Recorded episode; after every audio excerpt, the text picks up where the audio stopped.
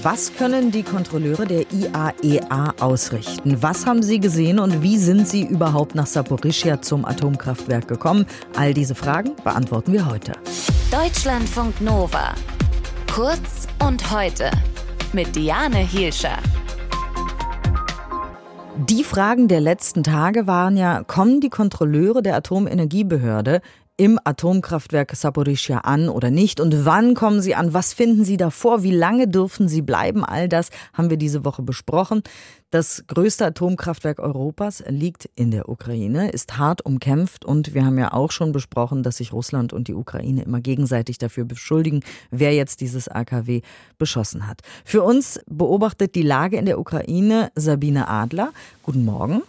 Morgen. Die Atomkraftwerkskontrolleure sind jetzt gestern in Saporischia angekommen. Äh, was ist da aktuell der Stand der Dinge? Konnten Sie sich gestern schon was anschauen?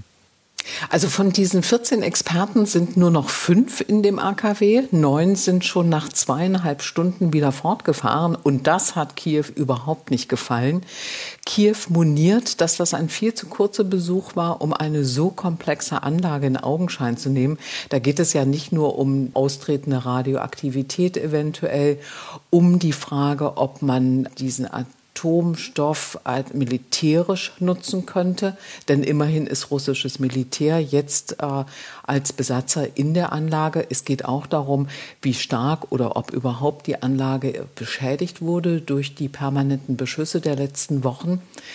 Und all das, sagt ein äh, Präsidentenberater in Kiew, kann man doch nicht beurteilen, wenn man nur zwei Stunden da war. Denn es ist tatsächlich so, dass der Leiter der Delegation mit anderen Kollegen nach ein paar Stunden weggefahren ist. Und das hatte damit zu tun, dass die russische Seite ziemlich viel Druck gemacht hat, dass die verlangt hat, dass dieses von Russland kontrollierte Gebiet bis 8 Uhr abends über den Kontrollpunkt Vasilivka wieder verlassen werden muss. Und diese fünf Personen, die jetzt noch da sind im AKW, die sind äh, dort auch direkt untergebracht worden. Und es wird überlegt, ob sie vielleicht über den Samstag hinaus, bis Samstag wird erstmal geplant, ob man dann vielleicht permanent im AKW bleibt. Und auf dem Weg nach Saporischia soll der Konvoi auch gestoppt worden sein wegen Sicherheitsbedenken. Weiß man, was da los war? Angeblich war das so, dass es eben auf der Strecke diese 14 Fahrzeuge anhalten mussten an einem Kontrollpunkt, einem ukrainischen. Und die russische Seite, die hat Kiew vorgeworfen, diese Angriffe gestartet zu haben, damit die Delegation nicht so schnell ankommt, damit sie vielleicht doch noch mit Zelensky, mit dem Präsidenten zusammentrifft. Das ist insofern Quatsch gewesen, um es mal ganz klar zu sagen, weil diese Delegation ja auf der Strecke angehalten wurde und das Gespräch mit dem ukrainischen Präsidenten tatsächlich stattfand, aber das stand, äh, fand in Kiew statt.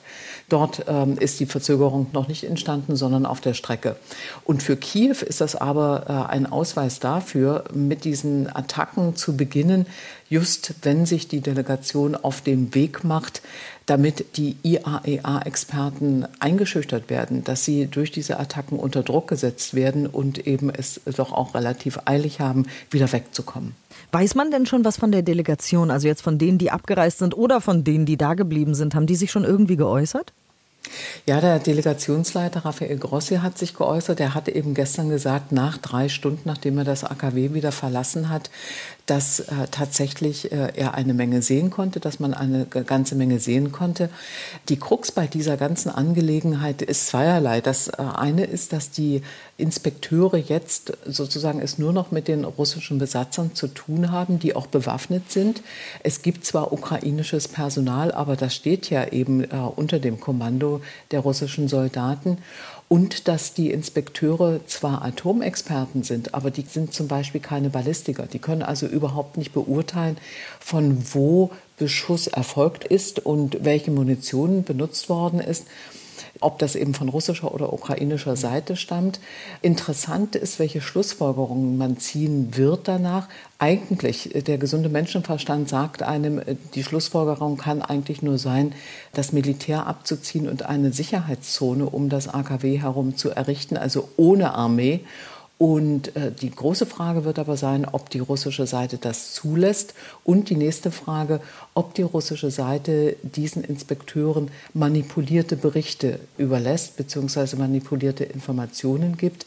Das Ganze gab es nämlich schon mal 1991 während des Iran-Irak-Krieges. Da ist genau das äh, passiert. Da gab es ein unglaubliches Gezerre, ob diese Informationen, die die IAEA-Delegation bekommen hat, eigentlich wirklich objektive Informationen sind oder völlig eingefärbt.